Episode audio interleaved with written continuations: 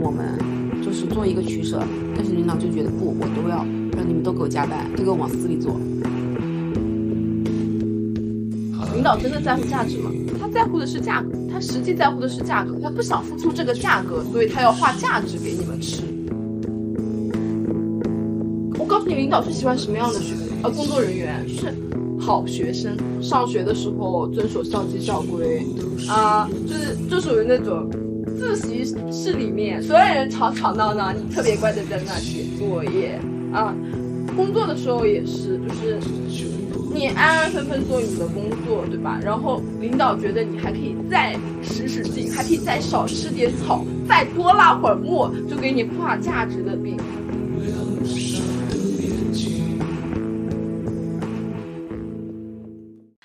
各位听众，大家好，大家好，这里是卷卷和蛋黄酱。你你滚！我的播客名字叫 此时此刻。应该这么说，大家好，这里是此时此刻，我是春卷，我是蛋黄酱。好的，今天我们来聊一下毕业一年和毕业三年后的体验。应该是这样子的，他说，嗯，最近也正好到了毕业季了。哦，你还有一个影子，嗯，最近是吧？然后呢？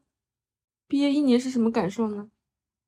怎么说呢？跟我理想中的工作。不太一样，不太一样。生活、工作、感情跟自己当年想象的完全不一样。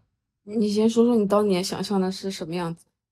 嗯，鲜衣怒马，意气少年，就嗯，整个世界等待着我征服。嗯，然后这种感觉，然后经过这一年，进入了一个傻逼一样的研究所，见识到了。人人世间的参与呲，呃，这个参，我想应该不是研究所，这个参是什么呢？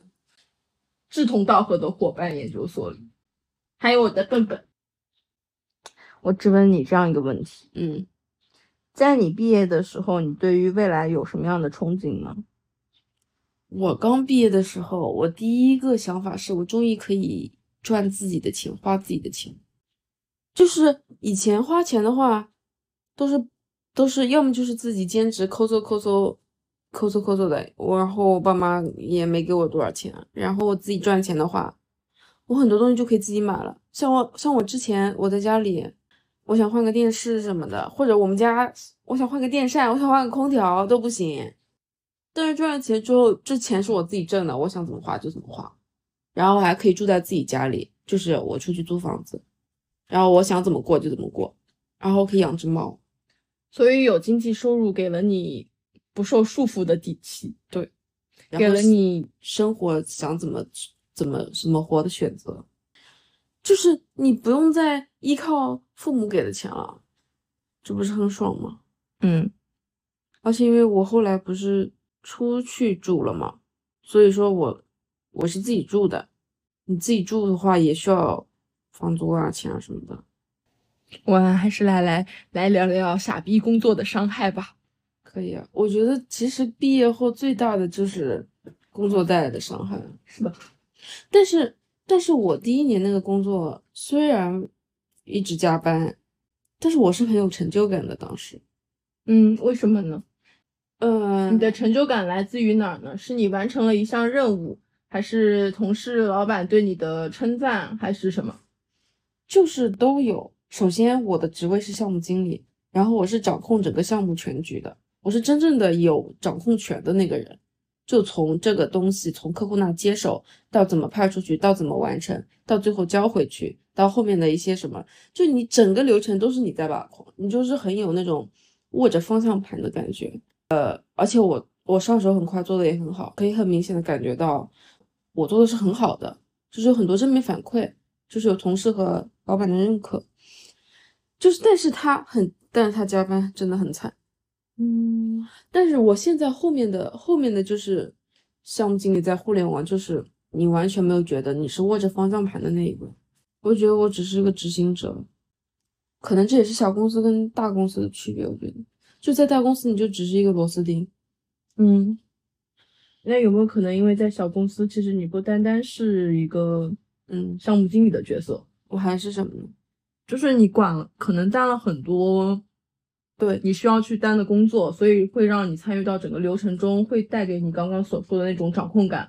而你现在在大公司，可能有些决策权或者别的权利是别人在做的。这个确实，因为如果在在那家小公司，我上面就是老板了呀，就是是非常扁平化的。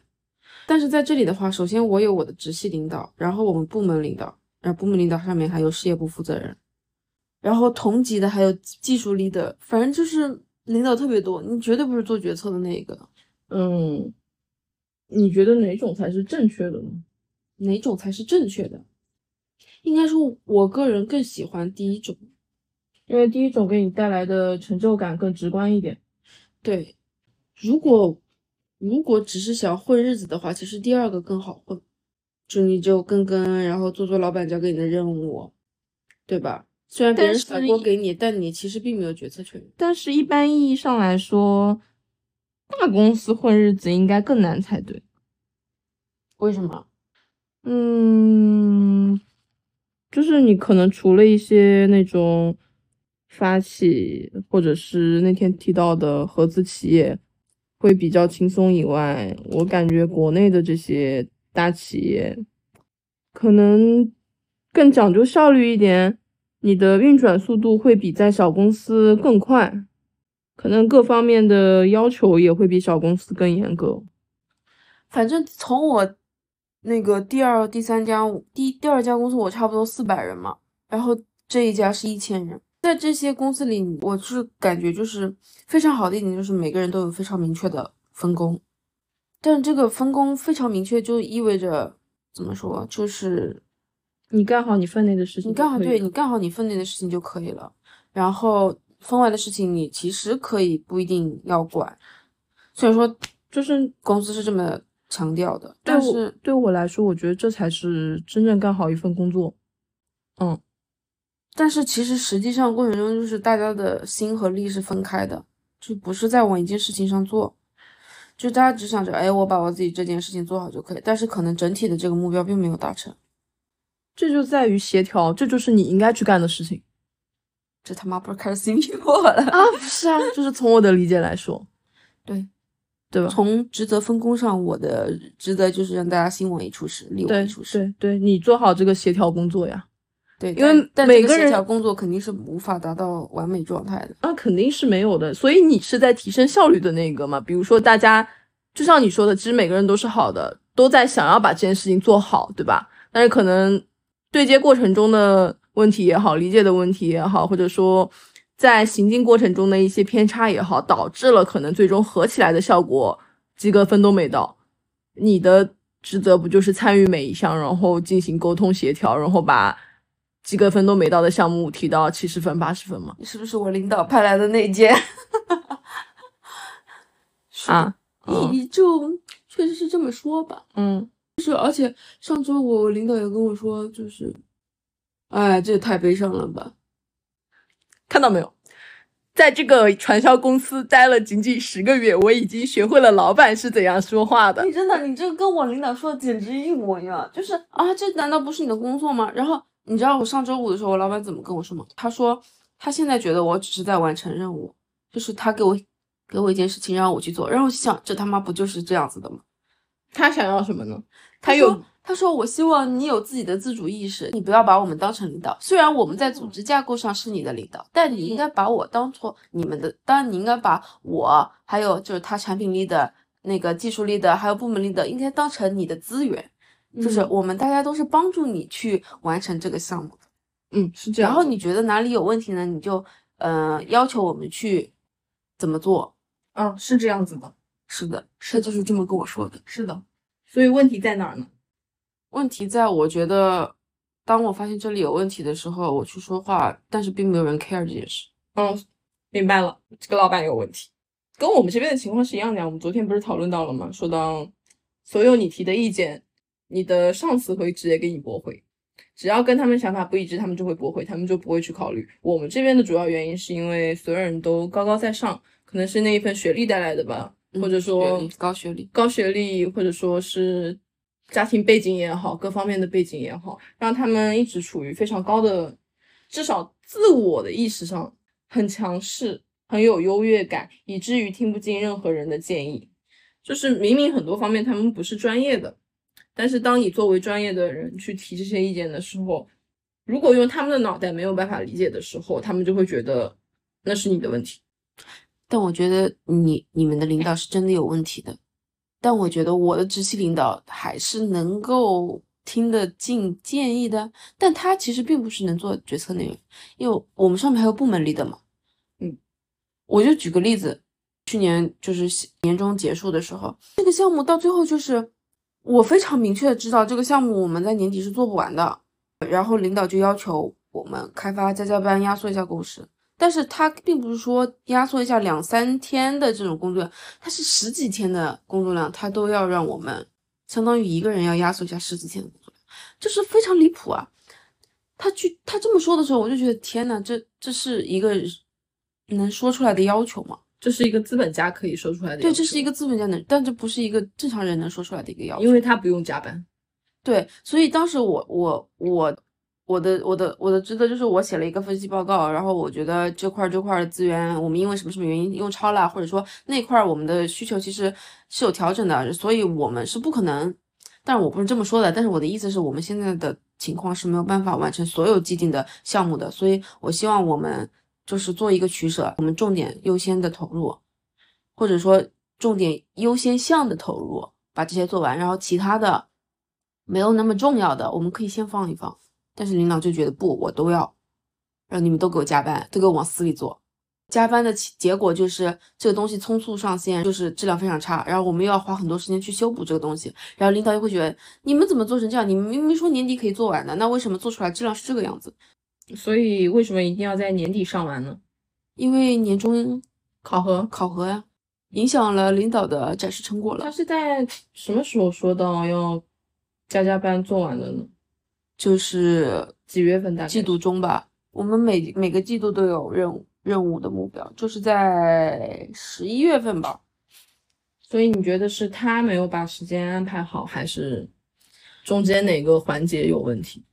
因为听你的说法，其实这是一个长线的项目，他不是说我一两个月做完那种小项目吗？那应该是有安排的。我们是有安排的，但是我们每次定目标的时候都是拍脑袋定的。我每次定目标的时候，我就觉得这些东西我们肯定做不完，是这样子，这个是通病，我们这边也是。对，所以所以说到了最后，我已经把分析结果摆在面前了，就是这个东西我们因为什么怎么样原因，然后可能它也是一些客观原因，比如说业务方他的需求没想清楚，然后这块可能怎么样了，或者说比以前想的要复杂或者怎么样，但是他就觉得，那我不管，你们答应了这玩意儿能做完，那就是得做完，你们加班也得给我做。我觉得很不合理。嗯，在老板来看是合理的，所以有加班费吗？没有，没加班。所以大家是在做慈善吗？对的。我一我一直以为加班费是一个底线，没有加班费。我工作三个出三个公司都没有加班。我出来以后发现原来不是的，不是的。所以这这刚刚讲的是我这一块儿，我是觉得我的工作没有没有掌控权。我的工作是跟我想象的完全不一样。嗯，用项目管理的岗位把我骗进来了以后，让我干了百分之六七十的行政的活，杂七杂八的活，然后再加上公司本身是有大问题的，领导层都太年轻了，不会管理，或者说没有管理的能力。然后整个组织架构上面来说，就是一家独大。什么叫一家独大？只听我们所长的。我们所长今天拍脑袋说什么好，大家都蜂拥去干这件事情。某种程度上面很像是，嗯，七八十年代、八九十年代，你懂吧？好吧。而且你提的东西，领导层是不听的。然后领导层还会非常的会 CPU，CPU 中的一把手。CPU 可能是每一个领导必须学会的一个技能，但问题是。我们研究所已经到了很恐怖的程度了。我你我觉得你们的那个程度确实是不太正常，很恐怖。尤其是你的领导还要管你的个人生活时间怎么分配，就有点过分了。就是我是不能理解你在周末的时候打个游戏、睡个觉，因为没有及时回信息能被指责，那我甚至那我反觉得很过分。甚至反复的，就是可能这件事情会被提及。哪次就是找你聊天的时候，就会说啊，怎么怎么样，是不是又在打游戏或者怎么样了？我我的我的内心告诉我是，你不要管我是打游戏还是打人，都跟你没有关系，只要我打的不是你，那是我的个人时间。是的，但是他们不理解，包括我在加班的时候看到老板发在滑滑板，哎，快乐，嗯，然后就是你的岁月静好，总得有人替你负重前行嘛。没想到负重前行的人是我嘛。是啊是啊，所以就是说，哎，大家伙儿，你再努努力，老板就可以换辆新车了。嗯，嗯，这不老板上海市中心的房子都买起来了吗？真好啊，真好。关于 CPU 这个，我还想到之前我们技术 leader，我跟他就聊天的时候，他跟我提到过，我们有一个开发，他其实天赋非常好，但是比较摆烂，所以 CPU 不动。嗯哦，他原话是这样的，就是他很有天赋，然后做事也很很不错，但是呢又不是很在乎，就是说到底怎么样，就这种人是 CPU 不起来的。是的，你说 CPU 的前提，第一个是你 CPU 的点一定是他本人也想做到的点，嗯嗯，首先第一点是这个人在这个公司还在图些什么？图钱也好，图领导的认可也好，图以后的上进也好，他一定是图些什么，你才能去 CPU 他。如果这个人只是在图在这混日子呢？混日子的话，就是你 CPU 不动的，就像我现在的状态，你跟我说什么，我就是左耳进右耳出。对我现在就是我，我发现我还没有到真正到达那个状态，对，就是你还在图点什么的。我还在图点什么，就就就相当于我跟我同事说，我说我怎么说的，反正我我意思是我说我觉得我摆烂，但是他觉得我摆烂的还不够彻底，你就就摆一半嘛，就是想摆，但又觉得摆摆一半，我是不是还要再努努力赚钱，或者是啊我还有机会怎么怎么样，所以你又没有彻底的摆。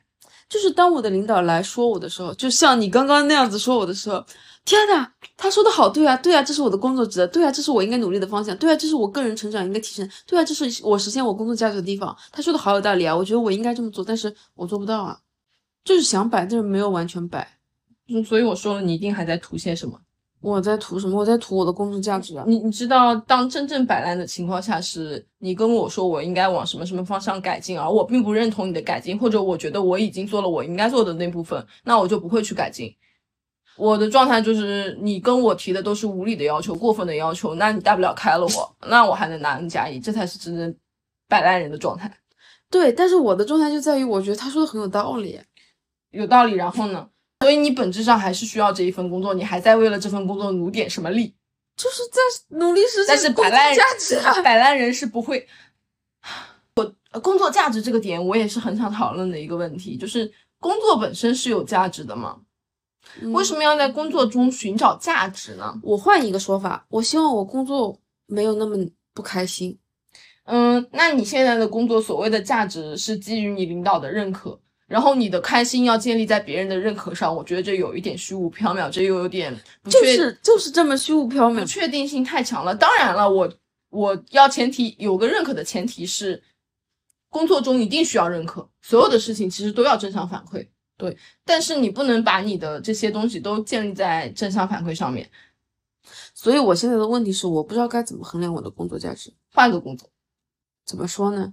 我我先先不说换个工作吧，就是在衡量工作价值这块儿，确实我去年一年我自己觉得我做的超好，大家加班也减少了，整体员工幸福度上去了，然后目标达成度也上去了，我觉得我做的超好。然后领导就一顿 CPU 就觉得你做的没有任何价值，你做的这些事情不行，你去年做的这些事情我我今年都不要了，我让你做一些新的，嗯，就就是就会觉得天呐，所以，当你工作努力工作了大半年以后，你发现你的领导根本不认可你的时候，是啊，然后我就开始摆烂了呀，你没有觉得有任何问题吗？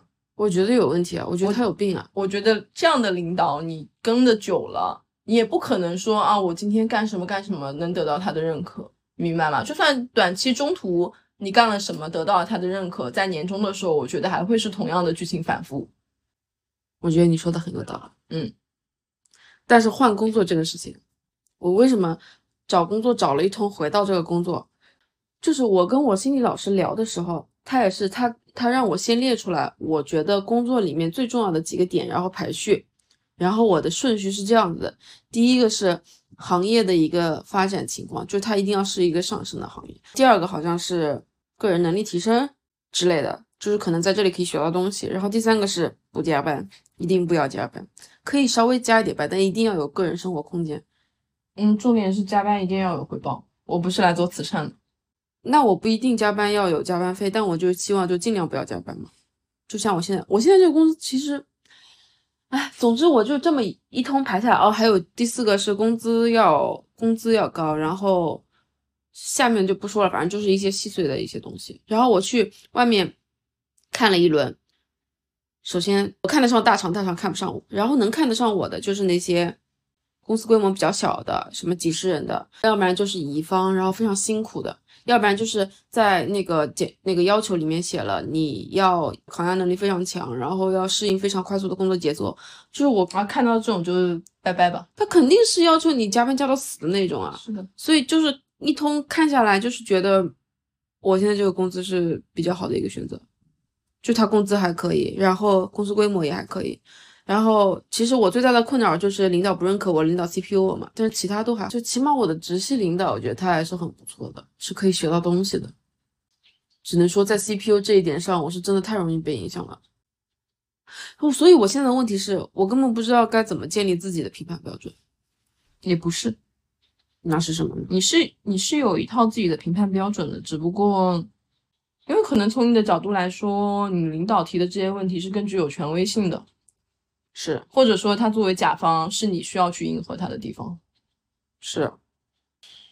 而且我太容易被 CPU 了，我觉得他说的很对，我并没有没有问题啊，我觉得他说的也没有问题啊，不然我不会在给最开头跟你聊的时候，我说出了跟你老板一样的话呀。对呀，他说的本质上就是没有问题的呀。对呀，真正的 CPU 是什么？是我老板那种啊。嗯。唉，还有一个就是，之前我跟你说的，我们在路上就能够看出来，某些人一看就是大学生，眼里透着清澈的愚蠢。对，就是那种清澈的愚蠢，是这样的。刚非常的开心，非常的快乐。刚工作第一个月的时候，我打车就被问过，说，呃，进那个园区的时候就会，保安被问过，然后那个打车的司机也问过，说啊，你还是大学生吧？我说我工作了。啊，多工作几个月之后，再也没有人问过这个问题了。就是脸脸上就是疲惫。你觉得人生的第一份工作重要吗？它会影响你很多吗？我觉得我这一份工作等于废了。嗯，会让我对工作失去信心。就是哪种信心？会让我觉得工作都是很灰暗的，领导都是很傻逼的，同事都是在演宫斗剧的。就是你。你刚入职场，然后就建立了一个非常差的刻板印象，嗯，是这样的情况，是的，以以至于我都想去读博了嘛，都是成这个样子了嘛，确实会造成这个印象，会打下一个基调。我觉得你刚刚说的那些，主要是你对工作后续整体的一些印象。但这个印象是可以改变。当你工作第二、第三，当我踏出下一步，然后进入一个还可以的公司，一个正常的公司以后，我会意识到是上一份工作这家公司有问题。对，并不是行业普遍性。对，像昨天晚上那个，像佳丽说的那个情况，就是他是遇到过非常 nice 的公司的，非常好的领导。就是我觉得，哪怕你自己的第一份工作不是很理想，但是你知道是有这些还不错的公司存在的，其实可以稍微弱化一下那个印象。我一开始以为你问我这个问题是，你觉得第一份工作会不会影响你后续的工作的职业道路发展？因为大部分的工作你招的时候，除了你是应届生，他都希望你有相关的工作经验。所以我现在找，我在想办法去投应届生呢。对，我要去社招上，要去找社招的很难，而且现在社招太卷了，你知道吗？因为行业大环境不好，大环境就是不好。大环境为什么会不好呢？这个问题超出了我的能力范围，但我只能说，我感受到确实大行业环境不好，因为有两个方面，我自己找工作的时候，我确实发现没有之前我两年找工作的时候那么好找了，条件差的太多了。然后大厂一直在裁员，早知道我就不读这个硕士了，不读这个硕士，我现在说不定过得很好。那也不一定。我觉得会的，不读做这个硕士，我就不会进这个研究所，不进这个研究所，我就不会沦落到现在这样的地步。你觉得如果你没读硕士的话，你可以去做什么工作？不知道，就跟现在读了硕士以后，我依旧不知道自己做什么工作一样。你当时是为什么想读硕士？提高一下学历，提高一下天花板，就是我有这个文凭在啊。而且我那时候读硕士有一个很大的原因，是因为，嗯，我是想要读博留校当老师，但是这是我最开始的目标。对，我爸不同意嘛，唉，商量了很久。那时候不是研一、研二、研三的时候进去，每一年留校暑假的时候，老板都会暗示我嘛，问我想不想读博。不是到研三的时候，直接开组会阴阳我说不，说我不读博这事儿吗？但没办法。但是你读博出来，如果找工作的话，就业面更窄。那肯定啊，高不成低不就。不知道，我觉得好难啊，那你有想大概下一份？完全没有，能捞到什么是什么吧。那底线呢？什么什么样子的绝对不要。小公司绝对不要。小公司是多大？嗯，我理想的还是正常的那种上市企业吧。上市企业，你确定吗？嗯，天呐，那我都没有上过上市企业。我是我是倾向于上市企业，所以我在看那个那个应届生的那个招聘校招。上市企业也没有那么难进吧？我那时候拿的那些 offer 就他妈这一家是没不是上市企业的，好吧，万中挑一。就只要上市企业，然后公司规模无所谓了。公司反正到了上市，但是到了上市，公司规模它小不了的。可以的。那还有呢？我能接受加班，但是不是那种加到死的那种。然后你什么叫加到死？就是比如说一周五天，五天天天在加班，那我不行。我是接受那种项目比较急，或者某个产品你要急于交付了，对我也是加加班，有效加班嘛。然后我必须要有对应的加班费，没有加班费的我不去。啊，我需要我所有的劳力有直接对应的金钱体现。我不是来做慈善的，天呐，我希望你能找到这样的。我觉得没有那么难找。天呐，我居然真的，我真的都没有上过有加班费的公司。应该是这么说的，就是公司都是有一套加班费的体系的，但是它这个体系，首先你加班是要是要申请的，是的，你要申请有流程，然后你为什么加班，然后这个通过之后才有。但是事实是，大家并没有人会去做那个申请。是是因为公司没有在推行，你懂吗？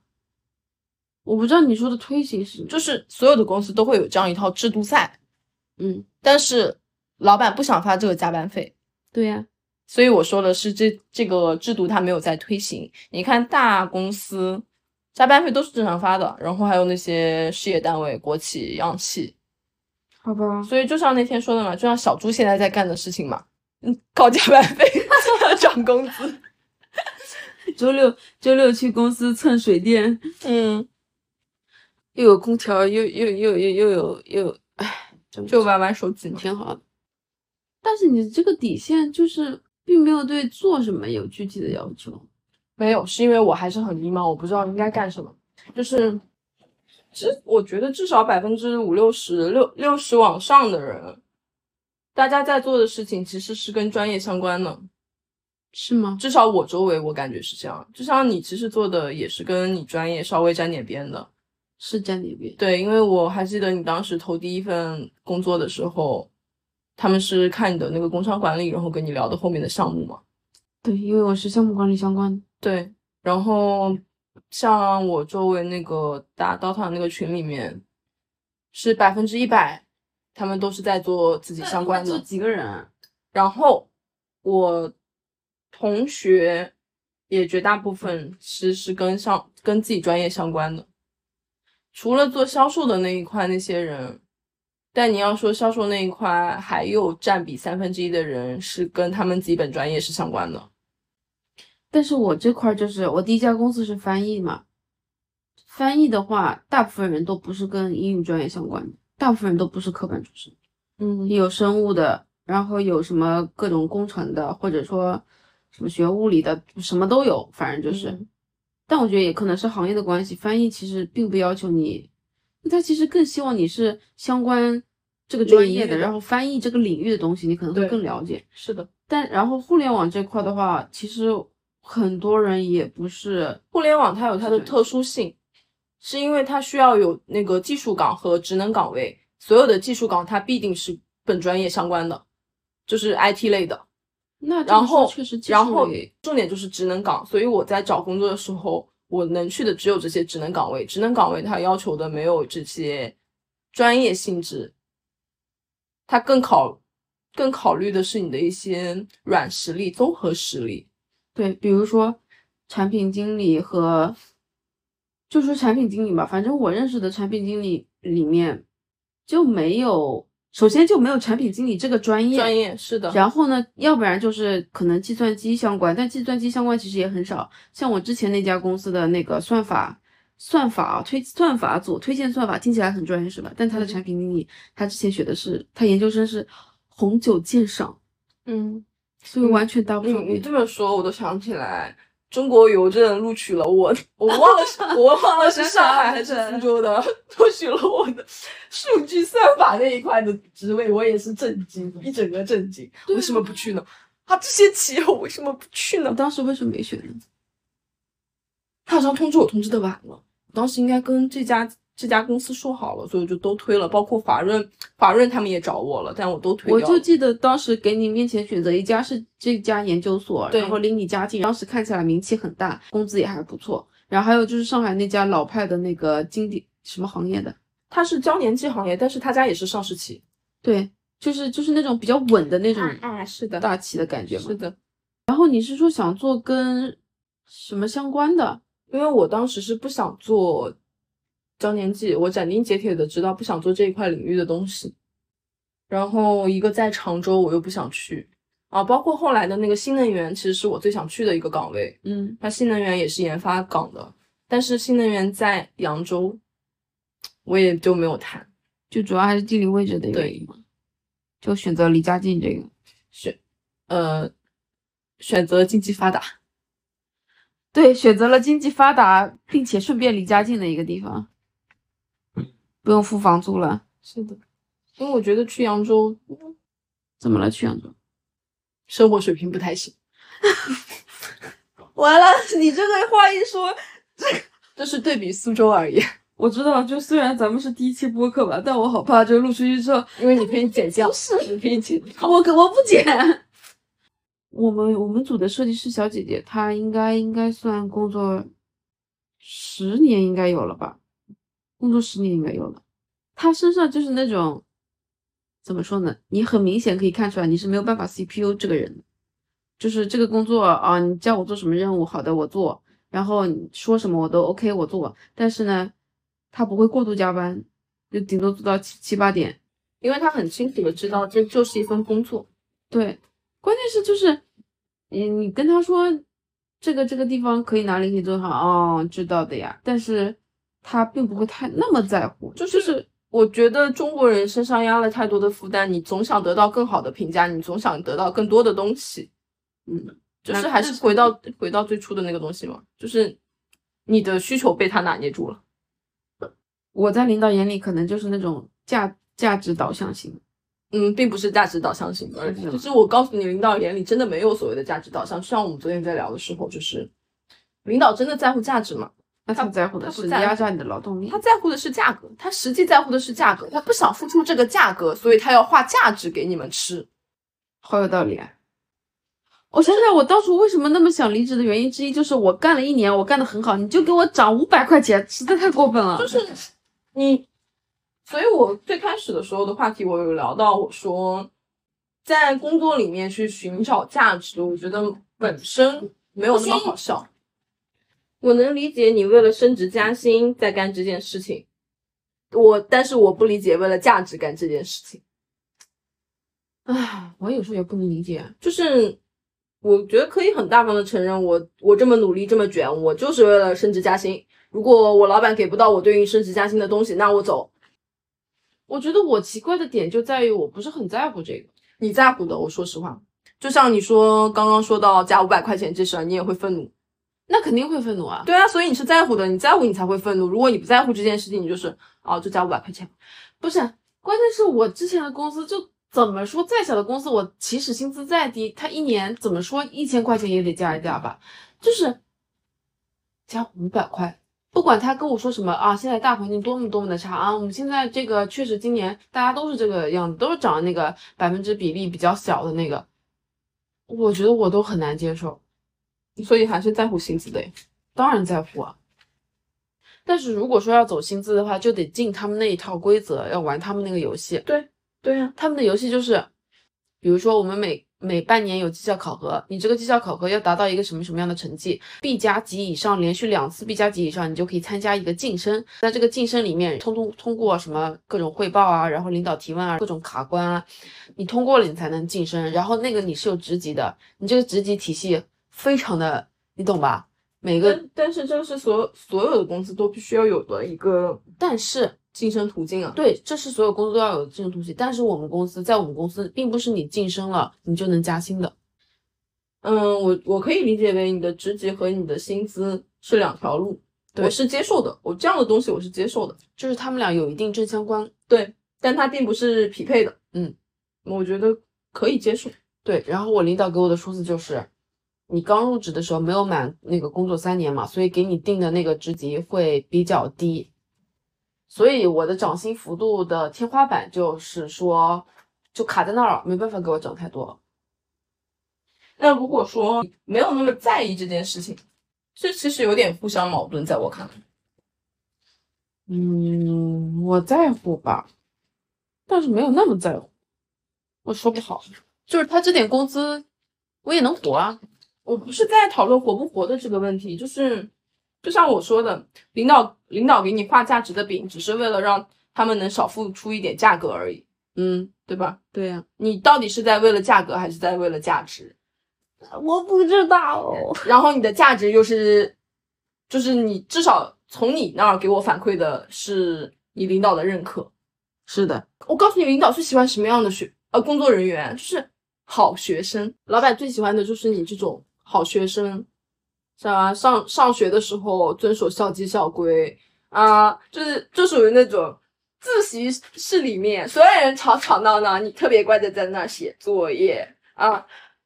工作的时候也拿捏了，工作的时候也是，就是。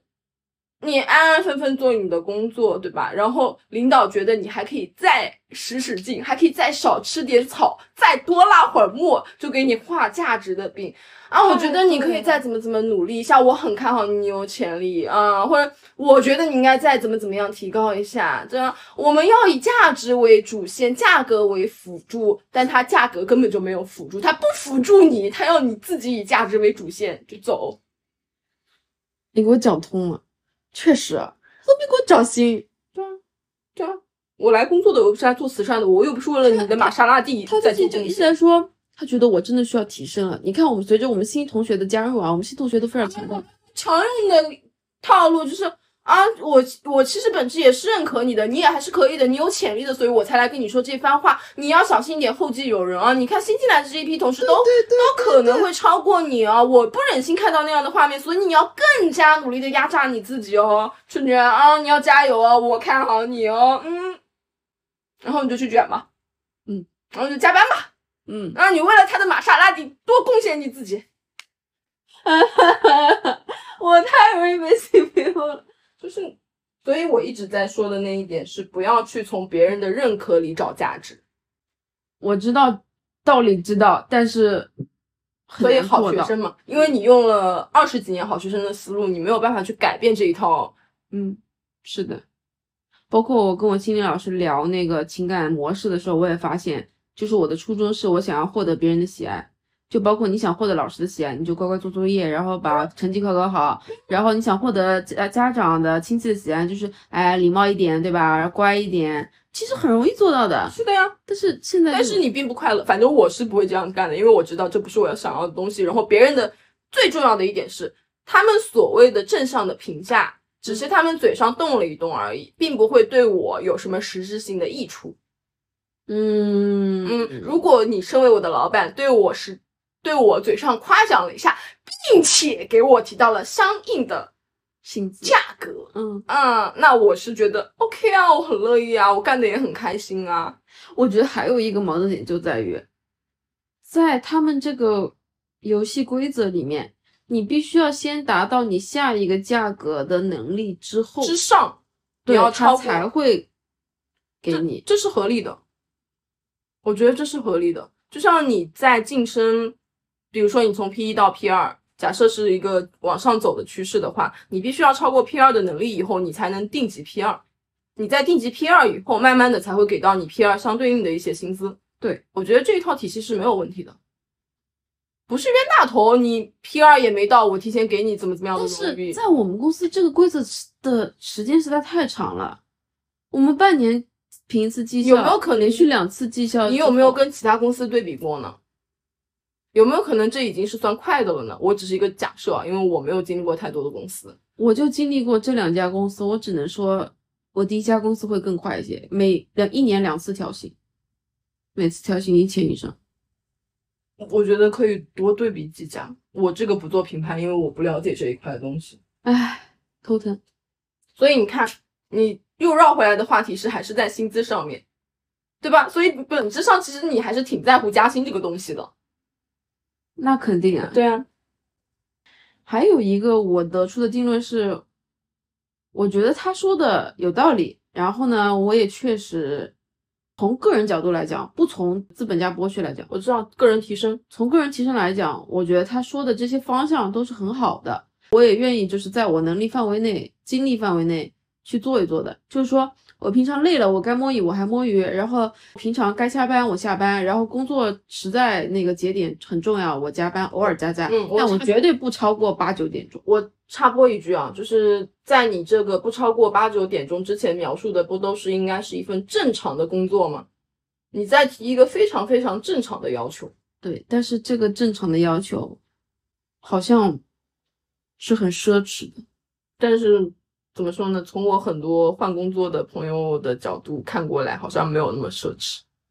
唉，好吧，应该说他就给了我这么点钱，只能花这么多精力。我又不是来做慈善，我还是那句话，嗯，我知道那个点在哪了，就是他给我的点在于你不你不做到就是我刚刚说的那种奢侈的正常情况以上的话，你是很难去在那个游戏里得到晋升的。那有没有可能嗯，是这个公司有问题呢？这个制度确实你这么一说有那么一点问题。跟制度没有关系，是你说的这些加班也好，或者怎么样也好，是你们公司一个大环境，所以它才会成为一个嗯衡量的点，而不是像昨天家里说到的，到点了你还不下班。如果在这些公司里面，它绝对不是一个你晋升的衡量点，那就是本质上你们公司还是在推崇加班氛围的嘛。是的，虽然没有我们公司这么恐怖，是的，我们部门有两个，我觉得还挺，就是挺优秀的，就是可能评级可以拿到 A 或者 S 的那种，就是也是我玩的比较好的那个小组里面的人，他们俩这次晋升出来都跟我们反馈说觉得没戏，晋升没戏，就就是有一个人给你卡在那儿，就是说我为什么到了今年，我觉得去年做的一切努力都是白费，就是我们这种很努力的和那些很摆烂的出来，首先我们的晋升的那个结果可能并不是相差很大，可能我一个 B 加，人家一个 B，就我努努力力，人家在那摆烂倒浆糊也能拿到一个 B，然后人家努努力力的把任务目标都完成，拿到 A 和 S 的结果，这个晋升还上不去，就觉得那有什么意义呢？所以晋升的是什么人呢？晋升的是什么人？嗯，能晋升上去的是什么样子的呢？你要去把这个画像搞明白啊。它其实是有每个职位有不同的那个的，但是我现在得到的内部消息是，大家都在卡这个晋升的晋升率，就是要卡到百分之三十以内。那肯定啊，总不能人人都是小领导。但是关键是给晋升的那个，就是部门里面是，比如说百分之二十的人才能拿到那个可以晋升的那个那个级别，就全在卡。那卡是正常的。当你当一个东西太容易得到的时候，它本身就没有什么意义了。所以我的结论还是操跳槽找先。是的，我是我是觉得我想找一家正常的，因为其他太不正常了。祝大家都有正常的工作，正常的领导，好吧？中国人活得太累了。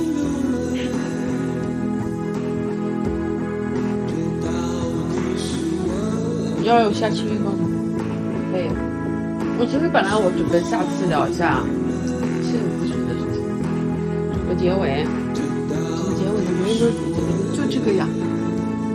没人结尾都是。欢迎大家的收听，这里是八八八八，然后下期再见，拜拜。嗯，那你录一下吧，我已经想好怎么说了。你已经什么？我已经想好怎么说了。你说。感谢大家的收听，这里是卷卷和蛋黄酱，这里是此时此刻哦，这里是此时此刻，大家爱听不听，下一期也不一定有。好，拜拜。好，拜拜。